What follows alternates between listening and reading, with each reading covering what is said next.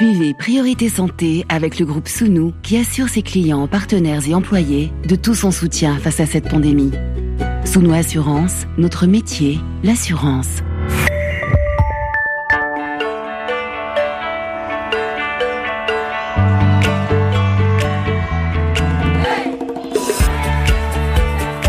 Priorité Santé. Caroline Paré. Bonjour à toutes et à tous. La pandémie de Covid-19 a un retentissement dont il est encore difficile d'évaluer la portée réelle. En matière de retombées sanitaires, au-delà du nombre de victimes, 50 millions de cas recensés à ce jour, 1 million 200 000 morts, au-delà de la pression intense pour les soignants ou de l'anxiété pour les populations, la propagation de ce virus émergent a un impact sur l'ensemble du secteur de la santé pour les chercheurs, les cliniciens, les agents de terrain, les laboratoires ou encore l'industrie du médicament impact sur la prise en charge d'autres infections et c'est ce que nous allons voir aujourd'hui alors que la dixième édition de la conférence internationale francophone Afravi touche à sa fin, un rendez-vous majeur pour la recherche et la lutte contre le VIH et les hépatites. Pendant la pandémie, évidemment, on est tenté de dire les travaux continuent. Plus que jamais, peut-être comme jamais d'ailleurs, les chercheurs du monde entier sont à pied d'œuvre. Expérience des uns au service des autres, l'expertise d'hier pertinente aujourd'hui, mais si les conséquences, les équipes, les moyens acquis peuvent s'adapter, le bouleversement, l'onde du coronavirus a eu également, on va aussi l'évoquer au cours de cette émission, une dimension déstabilisatrice. Épreuve qui pourrait fragiliser la lutte engagée contre d'autres infections, jugées désormais dans une certaine mesure moins prioritaires. Une expérience douloureuse qui vient une nouvelle fois prouver l'impératif renforcement des systèmes de santé, système basé sur un socle stable en termes de soins primaires, de prévention et bien sûr dans le respect des droits humains. Conférence internationale francophone Afravi, conférence connectée, lutte contre le VIH, les hépatites, pour que la crise actuelle du Covid ne relègue pas au second plan ces infections, parce que l'expertise d'hier est plus que jamais pertinente. Recherche, prise en charge, sensibilisation autant de sujets que nous allons aborder avec nos quatre invités. Professeur Christine Katlama, bonjour. Bonjour.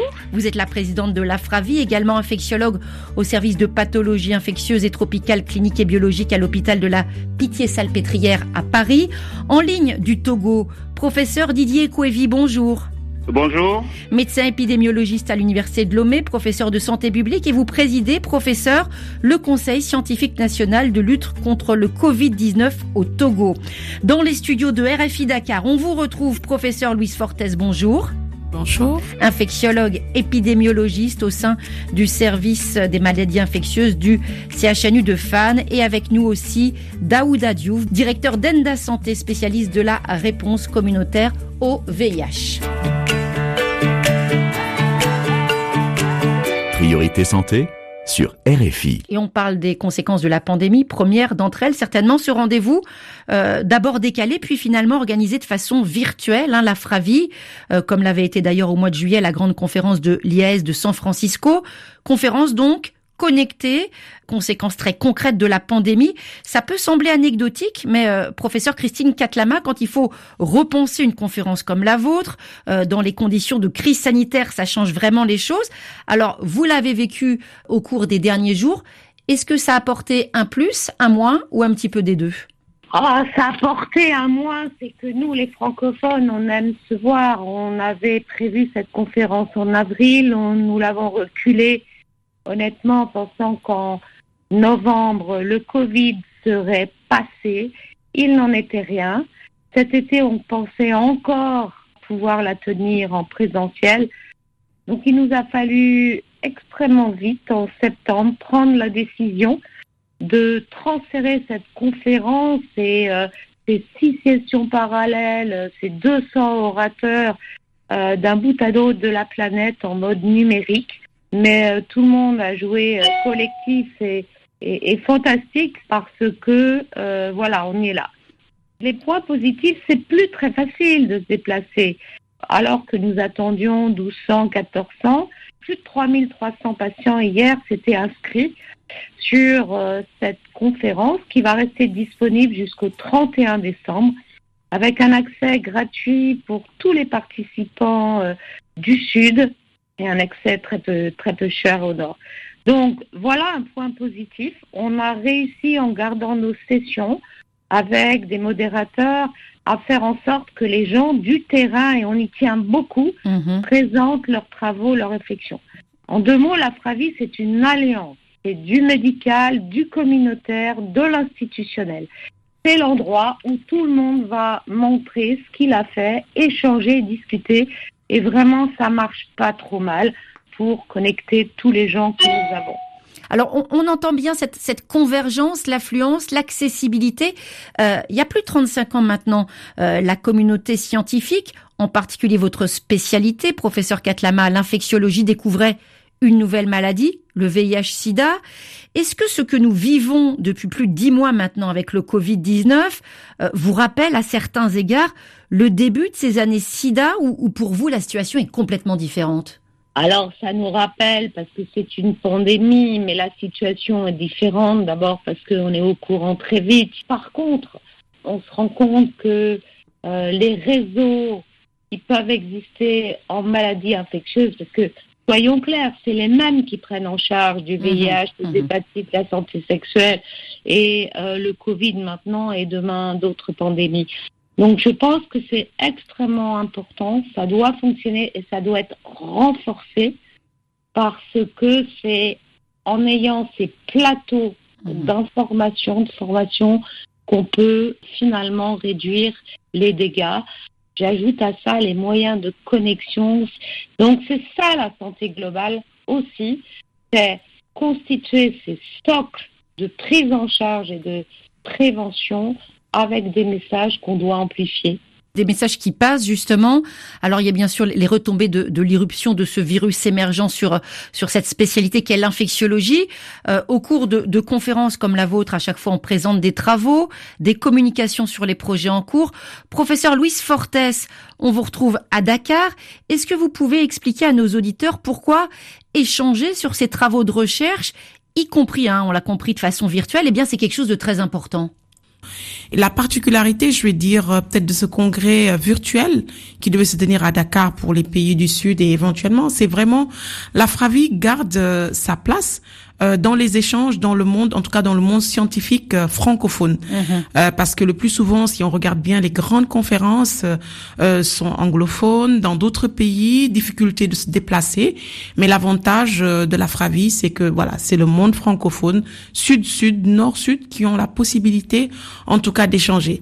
Mais au-delà de cela, on a la possibilité aujourd'hui d'avoir accès à l'ensemble des présentations jusqu'en fin décembre.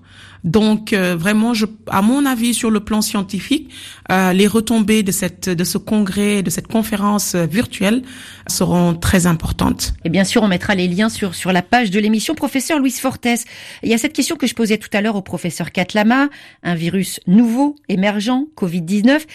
Est-ce que pour vous, c'est quelque chose de plutôt inédit dans, dans le paysage sanitaire mondial et ouest africain en particulier, ou ce mode de propagation, la perception, ça vous rappelle d'autres infections Euh, L'Afrique de l'Ouest, bien sûr, le VIH est présent. On a eu aussi l'épisode euh, Ebola pendant la période 2014-2016. Est-ce qu'il y a des réminiscences Oui, ça nous rappelle euh, l'épidémie euh, Ebola, épidémie extrêmement contagieuse, une mortalité euh, très élevée. On est à 40%. On, a assisté, même par rapport à cette infection-là, dans nos pays et peut-être dans d'autres pays, à la stigmatisation, à la discrimination. Autant de problèmes auxquels on a dû faire face, en tout cas pour juguler cette épidémie aujourd'hui auquel on fait face, l'épidémie à Covid-19. Peut-être la différence, en tout cas, par rapport à cette présente pandémie, c'est les mesures qui sont associées. Tout ce qui est limitation des, des transports, euh, le confinement. Donc, euh, autant de choses, je pense que qui est une nouvelle expérience pour nos différents euh, pays. Et qui pointe aussi euh, l'importance de l'impact social hein, de, ces maladies. On le sait, on l'a dit, conférence virtuelle, et puis il y a aussi, là tout à fait formellement, hein, la publication, l'édition d'un livre, ou plutôt d'une somme, euh, 1200 pages, euh, qui réunit les, les, contributions de près de 200 spécialistes, infectiologues, virologues, gastro-entérologues, épidémiologistes et bien d'autres. Alors, pour un certain nombre d'entre eux, euh, ces médecins, on les entend régulièrement hein, sur l'antenne de, RFI dans Priorité Santé. Un livre, là encore, c'est important de le dire, euh, en version numérique. Son accès est gratuit. Là aussi, le lien sur la page de l'émission. Vous êtes l'un des contributeurs, professeur Didier Ekwevi. Euh, on va revenir avec vous un peu plus tard sur euh, l'objectif d'élimination de l'hépatite B en Afrique. C'est quelque chose qui vous tient particulièrement à cœur. Mais d'abord sur l'état des lieux du VIH dans les pays francophones. Là, c'est votre contribution à, à, ce livre. 35 ans d'infection, l'espace de la francophonie, une cinquantaine de pays. C'est 10% du fardeau de l'épidémie mondiale. Euh, professeur Ekwevi, si on voulait euh, brosser un portrait de cette épidémie de, VIH aujourd'hui, qu'est-ce que vous diriez? Quelles grandes caractéristiques? Les grandes caractéristiques de, l'infection à VIH sont vraiment disparates d'un pays à l'autre. Et, ce qu'on observe essentiellement, c'est l'épidémie qui se déroule en Afrique de l'Ouest et de l'Afrique centrale, où on est un peu en arrière par rapport aux autres pays où nous avons des problèmes liés au dépistage, nous avons des problèmes de rétention et surtout au niveau de la couverture. Vous savez que l'Afrique de l'Ouest et l'Afrique centrale restent l'un des pays ou l'une des régions euh, qui ont une couverture en traitement antirétroviral les plus faible, surtout chez les enfants. Donc c'est ce qui nous caractérise essentiellement. Et de fait que ce soit les pays francophones qu'on considère en parenthèse comme étant un peu en retard, mhm. qui nous gêne un tout petit peu. Donc nous essayons de tout faire. C'est le cas effectivement d'une conférence telle qu'Afra VIH qui nous permet de partager les expériences et de pouvoir se dire quelques vérités pour voir comment innover des stratégies pour pouvoir augmenter la couverture en traitement antirétroviral. Des améliorations donc, et peut-être dans une certaine mesure, professeur Ekwevi, euh, ce Covid, hein, satané Covid, qui euh, pour certains pays a tendance à éclipser les programmes de lutte contre le VIH, capter une grande partie de, de l'attention. Est-ce que justement euh, vous observez que euh, plus on parle du Covid, moins on parle du VIH et on sait d'une façon générale que le Covid va impacter sur notre système de santé et que ça va entraîner, que ça va probablement entraîner une baisse de la fréquentation dans le milieu de soins. Mm-hmm. Et des analyses beaucoup plus fines sont nécessaires à réaliser pour savoir l'impact réel de la COVID-19 sur notre organisation en général, notamment sur la prise en charge du VIH. Comme on a pu le constater hier, il y a une diminution du dépistage d'une manière générale, mhm. mais en ce qui concerne l'accès aux antirétroviraux, il n'y a pas eu de catastrophe et que les patients infectés par le VIH continuent toujours par avoir accès aux traitements antirétroviraux. Ça, c'est quelque chose de très positif et de très rassurant. Il faut dire que l'OMS avait de façon précoce hein, lancé une mise en garde en s'inquiétant de ce risque potentiel de mise entre parenthèses des, ARV, ce qui est très grave pour le contrôle de la charge virale. Est-ce que vous n'avez pas l'impression, euh, professeur Ekwevi, si on compare d'autres épidémies, que avant cela, d'une certaine manière, le VIH n'avait pas depuis des décennies masqué l'urgence des hépatites, euh, en quelque sorte une prime à la nouveauté, prime au spectaculaire, d'une certaine manière aussi prime à l'angoisse. Euh, oui, il faut, il faut, dire que le VIH, nous avons tous concentré nos efforts sur le VIH et que du coup, certaines pathologies n'ont pas bénéficié pratiquement des mêmes moyens. C'est le cas, par mhm. exemple, du virus de l'hépatite B, de cette infection qui, touche à pratiquement 10% de la population en Afrique de l'Ouest.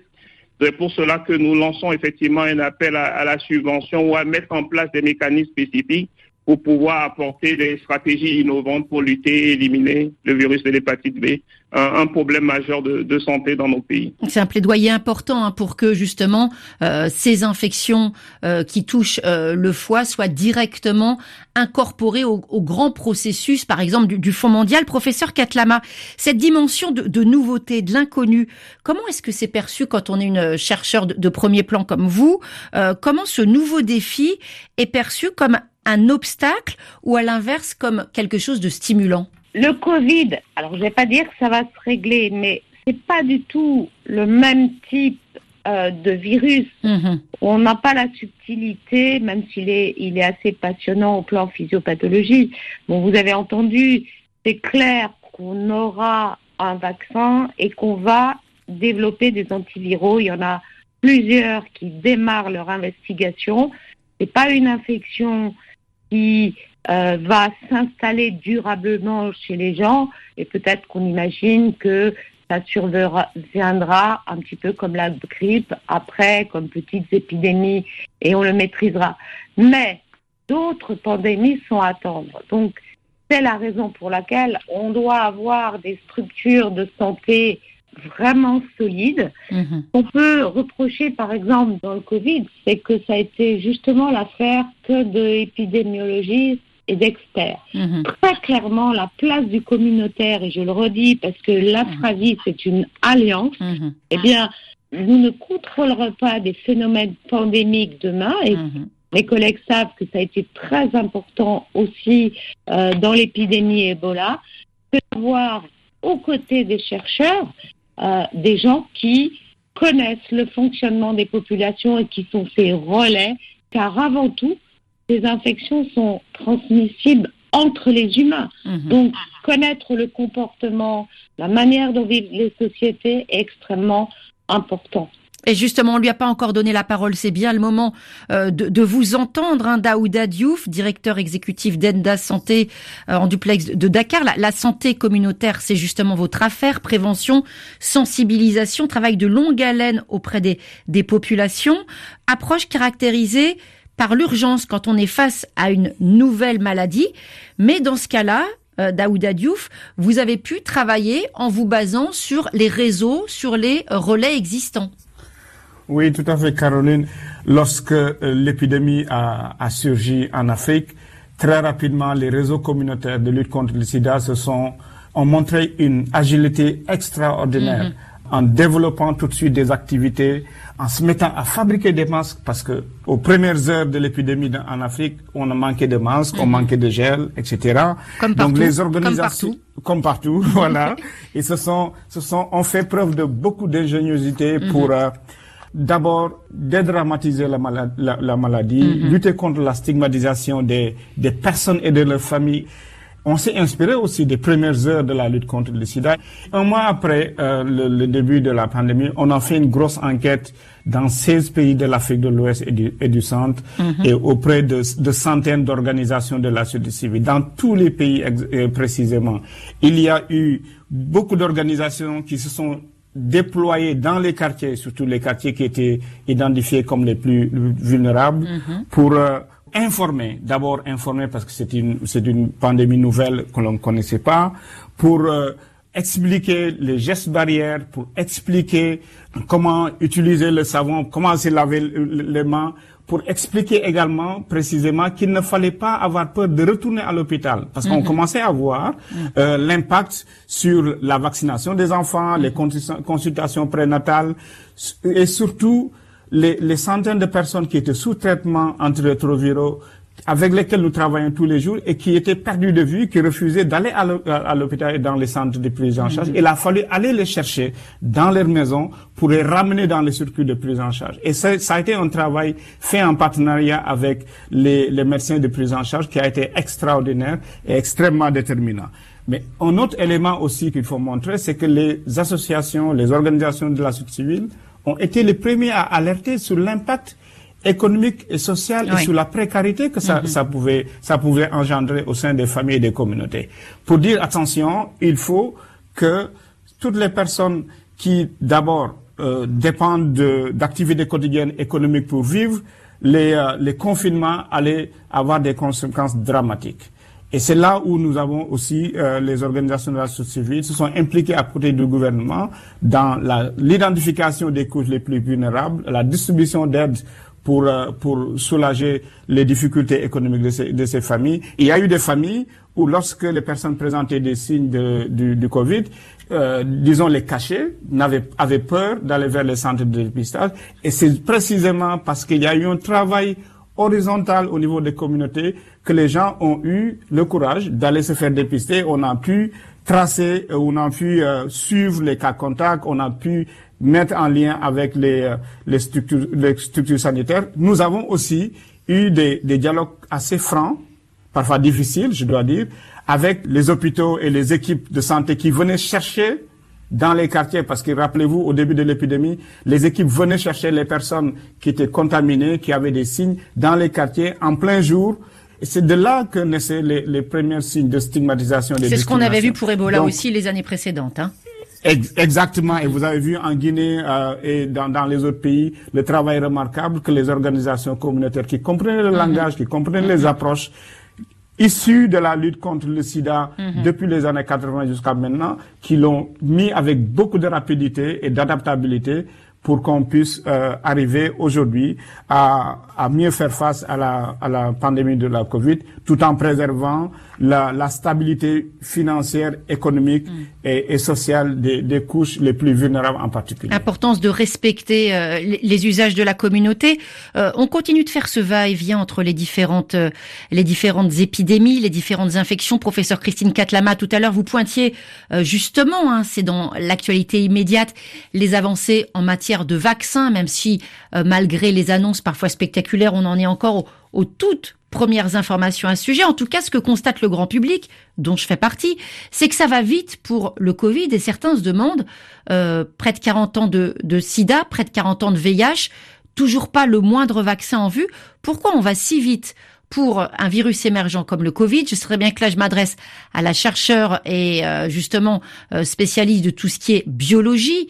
Euh, comment est-ce que ça se fait qu'on va si vite pour le Covid et que pour les, les personnes séropositives, on attend toujours certaines qui peuvent se sentir un petit peu laissées pour compte? Oui, alors d'abord, je ne suis pas une chercheure en biologie, je suis quelqu'un de terrain, de la recherche clinique. Mais c'est assez simple le VIH, c'est un virus qui s'intègre dans les cellules immunitaires et qu'on ne peut pas débusquer. D'autre part, pour les auditeurs, il n'existe aucune immunité naturelle contre les VIH. En d'autres termes, toute personne infectée, personne ne s'est jamais débarrassé. On sait très bien que le Covid et même Ebola, c'est le cas, même si certains en meurent, d'autres se débarrassent naturellement et mhm. sans traitement.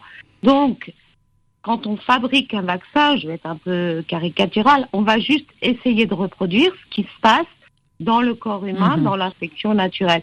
Donc vous voyez, c'est pas du tout, du tout pareil. Par contre, je, je voudrais vraiment revenir sur le propos de Didier Couevy sur l'hépatite B. On a mhm. tous les moyens d'éradiquer. Mhm. On a un vaccin, on a des traitements, et malgré tout, euh, le, la planète entière euh, je vais pas dire sans moque, mais mm. voilà. Donc il faut bousculer. C'est anormal que le traitement soit pas disponible alors qu'il est gratuit, qu'il coûte plus rien du tout pour les gens qui ont une hépatite B, que euh, la vaccination manque encore à la naissance et que les femmes sont obligées de payer de leur poche le test et le traitement éventuel.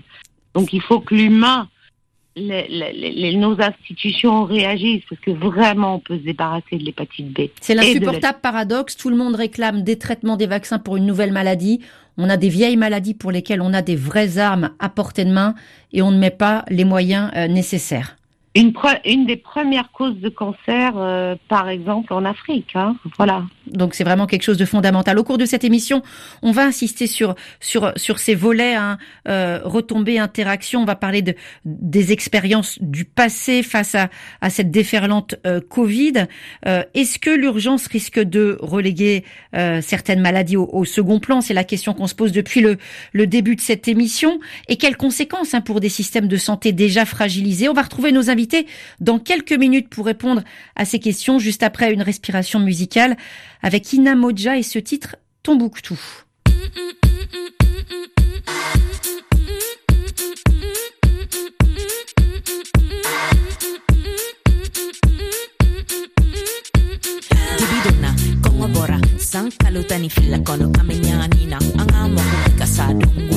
kokele mun tɛ ban o de dabɔra an t'an sigi k'an da minɛ sa k'an ka dugu to k'a feere bolo sa u ko k'u bɛ minɛ k'u bɛ minɛ tile se kuncɛ fɛ k'u minɛ.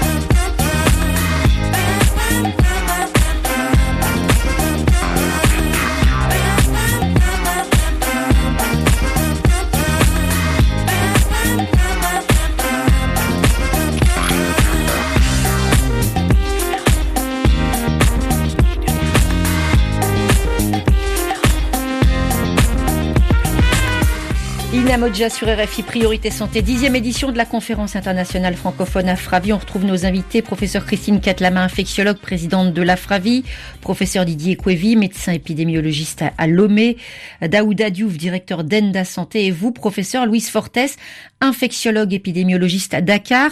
Alors le monde comprend, apprend jour après jour sur ce nouveau virus, euh, le Covid, et on comprend aussi qu'il ne faut pas aller trop vite, ne pas surtout négliger les autres patients. En juillet, l'OMS avait justement alerté sur un risque de rupture des stocks des antirétroviraux. On en a parlé tout à l'heure brièvement. Euh, L'OMS qui citait 73 pays particulièrement menacés. Professeur Fortes, on en est où aujourd'hui? On doit d'abord expliquer bien sûr aux auditeurs pourquoi il est tellement important de suivre ce traitement de ne jamais l'interrompre. C'est quelque chose, c'est une question de vie ou de mort tout simplement. Euh, il est vrai que par rapport à l'épidémie à, Covid-19, il a fallu euh, s'adapter, hein, les structures de sanitaire, parce qu'avec la distanciation sociale, euh, la limitation des transports, il a fallu trouver des alternatives au suivi des patients. Et si on regarde bien, on sait que le traitement antirétroviral, c'est quelque chose qu'il faut administrer, le patient doit le prendre à vie, il ne doit pas l'arrêter. Au niveau des structures sanitaires, la dispensation du traitement antirétroviral est bien codifiée. Et depuis à peu près 2016, l'Organisation mondiale de la santé préconisait cette notion de suivi différencié. En fait, c'est bien de standardiser, mais il faudrait adapter cette dispensation euh, aux, patients. Et ce qu'on a constaté avec euh, cette épidémie à Covid-19, euh, cette recommandation, il y a eu une accélération en tout cas de cette dispensation sur plusieurs mois. Et on a constaté que des patients, ils ont même reçu des traitements pendant trois mois ou six mois et même cette dispensation qui était peut-être réservée uniquement aux patients qui avaient une certaine charge virale indétectable, des patients qui venaient de démarrer le traitement, chez les femmes enceintes, chez les enfants, dans certains pays, ils ont même été obligés d'élargir cette dispensation pour sur plusieurs mois à certains patients. Je pense que ça c'est un effet quand même positif. Mhm. Ce qu'il faudra derrière, c'est évaluer d'ici quelques mois, en tout cas, euh, cette procédure de dispensation euh, sur plusieurs mois pour éviter les ruptures de traitement euh, chez nos patients, parce qu'on sait qu'une fois qu'ils ont démarré le traitement, c'est un traitement qu'il faut pas arrêter. Et je pense que tantôt vous parliez de l'expérience euh, de, de, de l'infection à VIH pour la prise en charge de cette épidémie à Covid-19. Et il y a un rapport qui a été rédigé par l'ONU-SIDA mm-hmm. qui, qui reprenait en fait des différents points euh, l'opportunité qu'offrait l'expérience de la prise en charge VIH. Tantôt, vous discutiez par exemple de l'engagement communautaire, comme l'a expliqué notre collègue euh, Daoud Diouf. Mm. Euh, l'engagement communautaire qui, qui, qui a joué un rôle central qui travaillait déjà dans le VIH, qui avait déjà l'expérience de la sensibilisation, de la stigmatisation, mm. et qui a aujourd'hui, en tout cas, prêté main forte pour euh, l'épidémie à Covid-19. Nous étions dans cette optique d'atteindre le troisième 90, c'est-à-dire 90% des patients ont une charge virale indétectable. Et donc, plusieurs pays ont été appuyés pour renforcer leur laboratoire, euh, pour pouvoir faire sa charge virale. Et grâce à cela, aujourd'hui, ces plateformes ont été utilisées pour pouvoir faire le diagnostic de l'infection à Covid-19. Peut-être qu'après cette épidémie, il faut vraiment réfléchir aujourd'hui sur des programmes verticaux. Il faut vraiment arrêter ces programmes horizontaux où on mm-hmm. s'occupe uniquement d'une mm. pathologie. Aujourd'hui, il faudrait, quand une plateforme est là, il faudrait l'utiliser pour vraiment lutter contre toutes les affections. Tantôt, professeur Ekwevi parlait de l'hépatite, de la prise en charge des hépatites mhm. virales. En plus du traitement qui est, qui, qui coûte rien, si je prends l'exemple du Sénégal, on est à 5, euh, 000 francs CFA le mois et parfois même de traitement peut-être gratuit. Mais ce qui pose problème, c'est le bilan avant d'être traités. Et parmi ce bilan-là, il y a la charge virale. Donc les plateformes qui aujourd'hui ont été euh, mises en place pour aussi bien la charge virale VIH, la charge virale également de la Covid-19, on peut l'utiliser pour faire en tout cas le screening des patients euh, présentant une infection hépatite virale B ou C et à mettre sous traitement antirétroviral. Décloisonner, mutualiser, Daouda Diouf, est-ce que là aussi les acteurs de santé communautaire ont eu un rôle à jouer pour limiter les, les ruptures de soins de traitement J'ai vu qu'en Ouganda, par exemple, des organisations de jeunesse allaient livrer directement euh, les médicaments porte à porte. Vous avez d'autres exemples? Oui, on a eu beaucoup d'exemples. Je reviens du Burkina Faso. Il y a eu des exemples extraordinaires qui ont bien marché où les acteurs communautaires sont allés d'abord chercher les malades qui étaient réticents à aller dans les structures sanitaires et euh, on fait le lien. On a eu des médiateurs qui ont fait un travail remarquable dans la plupart des pays de l'Afrique de l'Ouest comme le remarquaient nos deux collègues, nous sommes quand même dans la région là où on a on a on enregistre le plus de retard par rapport au premier, deuxième ou troisième 90. Mm Donc ce travail-là a été continué. Là, euh, je vous parle de la Casamance justement de Ziguinchor où euh, nous, nous avons un programme qui intègre à la fois l'hépatite B et je crois que mes collègues seraient contents, l'hépatite B, le cancer du col de l'utérus et, et le VIH. Alors un petit effort de clarification pour les auditeurs qui sont pas forcément initiés vous avez parlé des 3,90. Tout à l'heure, le professeur Fortes nous a dévoilé le premier, bien sûr, c'est 90% de personnes dépistées, puis 90 sous ARV, puis 90 présentant une charge virale nulle grâce justement à ces médicaments. Daouda Diouf, question très importante. On parle des populations cibles, notamment quand on parle du, du VIH-Sida, ces populations à la fois très touchées, mais à la fois plus difficiles d'accès. Est-ce que pour le Covid-19, ça a encore accentuer ce côté inaccessible, difficile d'accès de ces populations? Comment on agit dans ce cas-là? Euh, Mais absolument, et c'est là où le, le, les acteurs communautaires ont un rôle à jouer. D'abord pour le premier 90 dont vous avez parlé tout à l'heure, c'est-à-dire trouver les personnes, connaître les groupes les plus vulnérables et de pouvoir les approcher et leur offrir le test de dépistage. Justement, lorsque nous, il y a eu le, le, la, la, Covid, vous, si vous vous rappelez, la plupart des pays ont commencé d'abord, dans une première séquence, à, par le confinement. Mm-hmm. Et le confinement a eu des effets euh, que certains groupes les plus vulnérables, les travailleurs du sexe par exemple, étaient devenus inaccessibles. Mm-hmm. Certaines personnes vivant avec le VIH qui vivaient à des à des à, plusieurs kilomètres et qui, qui devaient venir vers le centre de dépistage ne pouvaient pas faire parce qu'il n'y avait pas de de, de, de transport interurbain et euh, il a fallu le déploiement des organisations communautaires pour le, le mettre sous traitement. Et enfin, le, le, la, la Covid est venue avec une très forte stigmatisation qui s'est juxtaposée avec la stigmatisation des populations euh, qu'on appelle les populations clés, les plus vulnérables, et ça a véritablement accru la vulnérabilité de ces, de ces personnes euh, par rapport au, au, au, VIH. Nous sommes en train maintenant de faire tout un travail pour euh, regagner la, la, confiance de ces, de ces, euh, de, de ces populations -hmm. et les remettre dans les circuits de prise en charge parce qu'il faut un suivi continu euh, justement parce qu'ils ils sont plus difficiles à atteindre, plus difficiles à identifier il y a beaucoup de craintes de leur part parce que malheureusement, nous avons une stigmatisation de ces groupes à, j'allais dire, à toutes les étapes de la chaîne, mm. autant dans les communautés que dans les structures sanitaires. On n'en parle pas souvent, mais il y a beaucoup de stigmatisation mm. des populations les plus vulnérables, même au sein des structures sanitaires. Et c'est tout ce travail-là que les organisations euh, communautaires doivent faire pour permettre euh, euh, une continuité des programmes et de, de, des interventions auprès de ces populations. On comprend bien l'impératif de faciliter la vie des patients, c'est ce que nous a expliqué tout à l'heure très clairement le professeur Louis Fortes avec cette question de la dispensation. Professeur Katlama, euh, justement, pour limiter l'impact des ruptures de traitement, euh, qu'est-ce que vous pouvez nous dire sur les recherches en termes d'espacement des prises, les antirétroviraux injectés par exemple, passer un rythme mensuel on en est où exactement? Est-ce que ça peut euh, présenter un, intérêt particulier? Tout à fait. Euh, la, la, recherche thérapeutique évolue. D'une part avec les médicaments que l'on utilise et un grand essai français a montré une fois que le virus était contrôlé, la charge virale indétectable, on pouvait prendre le traitement de façon moins régulière, 4 jours sur 7. Ça, c'est très, très bien acquis. Et d'ailleurs, en pratique, vous savez, on, on, suit, en tout cas dans notre service, euh, près de 1500 personnes qui sont originaires d'Afrique et beaucoup se sont retrouvés bloqués Mhm. au moment euh, du confinement. Eh bien, justement, ils ont pu avoir un accès où ils avaient une charge virale d'ici et on a pu les faire passer à d'autres stratégies. Mhm. Et puis, il y a le développement. Donc, vous avez mentionné les produits qu'on appelle à action longue durée, avec effectivement, pour ceux que vous nommez, cabotegravir piviril, des injections.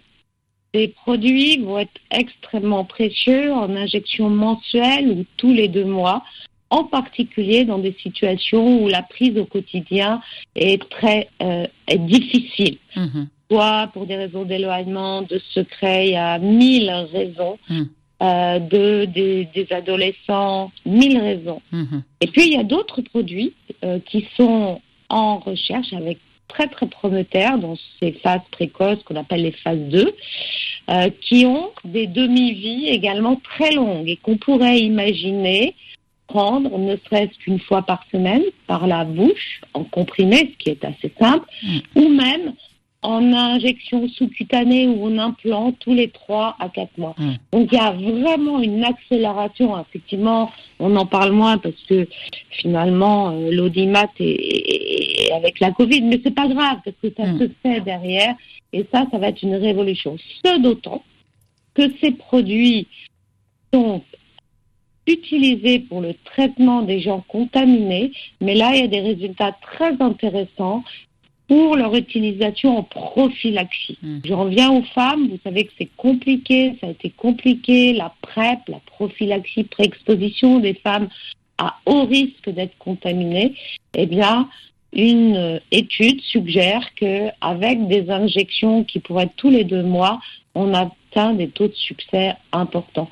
Donc vous voyez, en matière de VIH, vous disiez on n'a pas de vaccin, mais on a ces molécules antivirales qui, en contrôlant le virus, à la fois arrêtent les phénomènes délétères chez les gens contaminés, surtout, on ne le mentionne pas assez, supprime la transmission à son partenaire sexuel. C'est essentiel. C'est essentiel. C'est primordial. Mhm. Ce sont des pistes Voilà. extrêmement encourageantes et faut en parler. Hein. C'est pas parce que tous les regards sont sur le Covid. On voit vraiment que c'est du concret qui peut vraiment faciliter euh, la vie au sein de la communauté, en particulier chez les femmes, chez les jeunes femmes. Euh, on le dit depuis le début de cette émission, hein, cette fameuse pandémie qui impacte la, la riposte globale aux infections. Euh, L'OMS a insisté sur ce point qui dit Covid, euh, dit chute de l'ensemble des prestations de santé, même si on a compris que les acteurs communautaires étaient un petit peu euh, là pour démentir euh, ce risque, cette tendance. Professeur Didier Couévi, euh, constat établi par l'OMS, alerte sur la santé en général. Est-ce que c'est quelque chose que vous avez observé dans le contexte togolais, une baisse générale des consultations?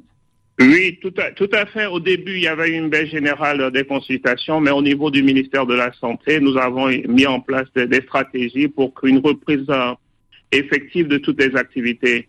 Et cette baisse a été le plus souvent constatée au niveau de la vaccination, puisque on, sent quand même qu'il y a eu un impact énorme sur, la vaccination. Mais tout est aujourd'hui mis en œuvre pour que nous puissions retrouver un niveau de couverture qui soit euh, tout à fait normal. Et, et la volonté y est. Euh, et une organisation a été proposée pour qu'il y ait une équipe qui se soit chargée totalement de la COVID, mais qu'il y ait également une équipe qui s'occupe totalement de la reprise des autres activités, que ce soit des maladies non transmissibles et également des maladies transmissibles. Alors, euh, face à cette épidémie de, de Covid, on a beaucoup entendu euh, l'expression de résilience en ce qui concerne l'Afrique.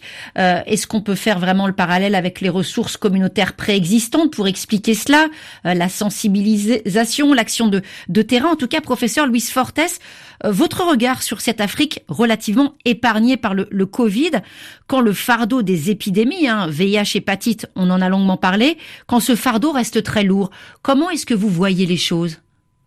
Par rapport, euh, en tout cas, à cette épidémie, contrairement à ce qu'on s'attendait euh, au niveau euh, euh, de l'Afrique, euh, on note un impact euh, qui n'est pas aussi important que euh, ce qu'on s'attendait. Euh, mais je pense qu'en fait, euh, au même titre peut-être que les autres pays, il faut vraiment réfléchir euh, sur les différentes stratégies pour faire face à, à d'autres épidémies. Parce que vous le disiez tantôt, aujourd'hui, on fait face à l'épidémie à Covid-19, mais on ne sait pas. avec les maladies émergentes, réémergentes, il faudra vraiment réfléchir sur les stratégies parce que lorsqu'on regarde, en tout cas, le nombre de cas notifiés dans, dans, dans les autres pays, notamment dans les pays européens, si euh, l'Afrique devait faire face à, à, la, à, la, même situation, euh, peut-être que ce serait un peu plus compliqué à gérer quand je regarde, en tout cas, nos capacités euh, en ce qui concerne la prise en charge des formes graves, des formes sévères. Donc aujourd'hui, après cette épidémie, ou bien au cours même, parce qu'on est en pleine épidémie, il faudra vraiment réfléchir euh, sur l'ensemble des stratégies, des activités à faire pour pouvoir faire face aux nouveaux défis, en tout cas au niveau, euh, au niveau défis au niveau international, mais également surtout au niveau des pays africains. Pas question de relâcher les efforts et, nos auditeurs nous le rappellent souvent hein, quand on voit que euh, cette crise du Covid a submergé y compris des systèmes de santé solides comme les systèmes européens. Actuelle tension euh, du système hospitalier en France, hein, on est en plein dedans. Professeur Fortes, euh, ce sera ce sera la conclusion. ça a pu aussi révéler des, des faiblesses des systèmes de santé fragile, hein, on le sait, euh, dans certains pays du Sud. Il y a, des enseignements justement pour euh, ce, défi sanitaire. Euh, il faut prioriser quelque chose aujourd'hui. Il faut lancer un appel au pouvoir public. Vous pensez que c'est quoi le plus important? Oui, je pense que en étant en tout cas en première ligne en ce qui concerne l'infection à Covid-19, parce que euh, j'ai été, je suis la coordinatrice euh, du centre de l'hôpital d'Al-Jam qui s'occupe de l'infection à Covid-19 avec une capacité de 200 lits. Nous avons eu à hospitaliser 1800 patients infectés par l'infection à Covid-19. Je pense que aujourd'hui, ce que nous devons faire, c'est vraiment améliorer le plateau technique de nos structures hospitalières. Mmh. Et je pense surtout aux mesures, tout ce qui concerne euh, la réanimation. Ça, il faudra qu'on essaye d'améliorer euh, toute cette partie de prise en charge euh, des patients, mais également mettre en place des structures qui sont habilitées à prendre en charge ces épidémies-là. Parce que lorsqu'on regarde au niveau du Sénégal, il a fallu ériger des centres de traitement euh, des épidémies au niveau de toutes les régions. Il a fallu délocaliser certains services. Donc, au niveau de toutes les régions du Sénégal, ou bien en réfléchissant au niveau des différents axes, déjà mettre en place des centres de traitement des épidémies réfléchir euh, sur euh, euh, le système de, surveillance de ces infections, vraiment être en amont de, l'ensemble des stratégies à mettre en place pour pouvoir gérer les prochaines épidémies. Mais professeur Didier Covy, j'ai envie de dire, il faut gérer l'urgence, l'imprévu, mais peut-être qu'il faut peut-être d'abord gérer le quotidien professeur Ekwevi, gérer le palu, gérer la tuberculose, gérer les infections dermatologiques, pas simplement ce, ce Covid dont on parle tellement dans les médias vous avez, vous avez parfaitement raison maintenant, c'est de savoir quelle est la priorité de la mhm. santé dans nos différents programmes, dans nos différentes euh, politiques. Et je crois que la Covid est, est effectivement bienvenue, en parenthèse, mais pour dire que la santé doit être vraiment une priorité, pour rappeler aux États d'investir suffisamment dans les infrastructures sanitaires, d'investir dans la formation pour euh, avoir un système de santé beaucoup plus performant. Et c'est grâce à un système de santé beaucoup plus performant que nous pourrons faire face aux, enjeux majeurs de santé publique, que ce soit les maladies à potentiel épidémique, que ce soit les maladies infectieuses, euh, que ce soit VIH, hépatite, hépatite C, et que ce soit les maladies non transmissibles qui constituent également des problèmes vraiment de, santé publique. S'inspirer de l'expérience des autres avec vous, euh, Daouda Diouf, en France, on a entendu beaucoup de voix regretter l'absence de démocratie sanitaire, également d'implication communautaire. Euh, est-ce que le maillage efficace en termes de prévention, comme on, le voit hein, dans, dans beaucoup de pays du Sud, ça pourrait servir d'exemple sous d'autres latitudes? Oui, j'ai entendu même euh, euh, un des collègues de Christine Anthony Fauzi aux États-Unis dire euh, qu'on doit regarder aussi un peu du côté de l'Afrique pour voir mhm. comment ils ont réussi à mobiliser les acteurs communautaires. Une chose est claire, une leçon apprise, c'est que je trouve, j'espère que les gouvernements ont aussi conscience de l'importance de la santé communautaire, de l'importance des acteurs non médicaux dans la lutte, dans, dans, dans la santé publique. Et euh, je, je suis aussi tout à fait d'accord sur le fait que il faut que et c'est notre rôle en tant qu'acteur de la société civile de revenir vers les gouvernements pour qu'ils investissent davantage dans la santé publique. Avant la Covid, on a vu dans au moins une dizaine de pays en Afrique de l'Ouest et du Centre couper les budgets de la santé pour investir davantage dans la défense et dans, dans, dans, dans, les infrastructures de l'armée. On a, on, a, on, a, on, a, on a constaté également que sur les 15% qui étaient euh, recommandés par la déclaration d'Abuja dans les budgets nationaux pour la santé, en Afrique de l'Ouest et du Centre, on est à 5, voire maximum 6% du budget. Mais pendant ce temps, pendant, pendant ce temps, Caroline, vous voyez, on dépense ce qu'on appelle les, frais à la charge du patient. Un patient en Afrique de l'Ouest et du Centre dépense 36 fois plus cher pour la santé que le reste de l'Afrique. On ne peut pas non plus continuer euh, dans, ce sens. Il faudra qu'on euh, ait une, une meilleure priorisation de la santé, y compris de la santé communautaire, euh, parce que le, le premier maillon, la santé primaire, ça doit être l'objectif et la priorité d'investissement pour nos pays. Et évidemment, ça passe par, par, la prévention. On vous laisse le mot de la fin, professeur Christine Katlama. Euh, défis sanitaires l'un après l'autre, des défis en fait qui se superposent. Et euh, votre devoir, vous médecins, c'est aussi de ne pas faire oublier au pouvoir public qu'il n'y a pas qu'un seul péril infectieux. Euh, c'est vrai qu'on a entendu dire ces derniers mois qu'on avait un petit peu oublié la santé publique comment rendre ces lettres de noblesse à cette santé publique, faire, faire comprendre aux gens qu'est-ce que ça veut dire leur santé publique? Alors tout à fait, la santé publique, on en entend parler quand il y a comme ça des crises, vous voyez. Euh, en fait, la santé des populations, elle appartient aux populations, elle est leur bien fondamental. Et même si elle est administrée par des politiques, il faut des gens qui administrent eh bien, elle doit être au service des populations. Mais il faut aussi, et c'est le point, le, rôle majeur des communautaires, qu'on monte le niveau d'éducation hmm. des populations en santé.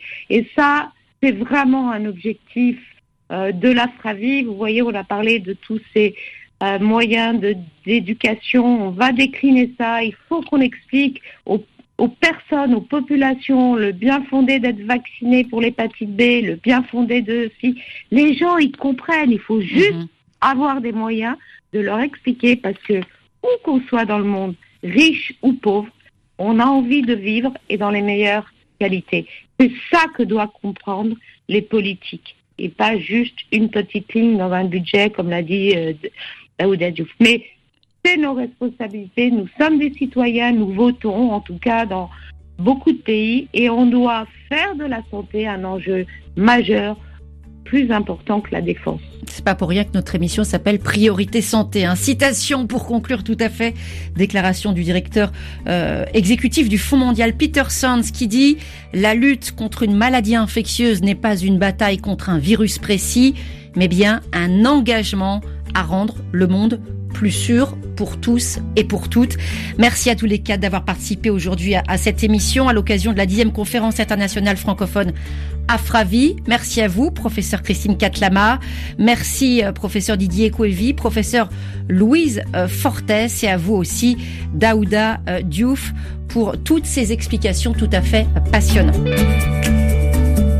Et merci à l'équipe de RFI Dakar pour leur accueil dans leur studio. Toute l'équipe qui chaque jour prépare, réalise cette émission. À tout Samake, Ophélie Lassen, Didier Bleu et Ibrahim Ba à Dakar. Demain, nous donnerons la parole aux hommes et aux femmes engagés dans la lutte contre le coronavirus en France, encore et toujours, les soignants face à la deuxième vague. On se retrouve en direct demain. D'ici là, portez-vous bien et toujours, lavez-vous bien les mains. Vous avez suivi Priorité Santé avec le groupe Sounou qui est à vos côtés pour lutter contre cette pandémie et vous assure de tout son soutien.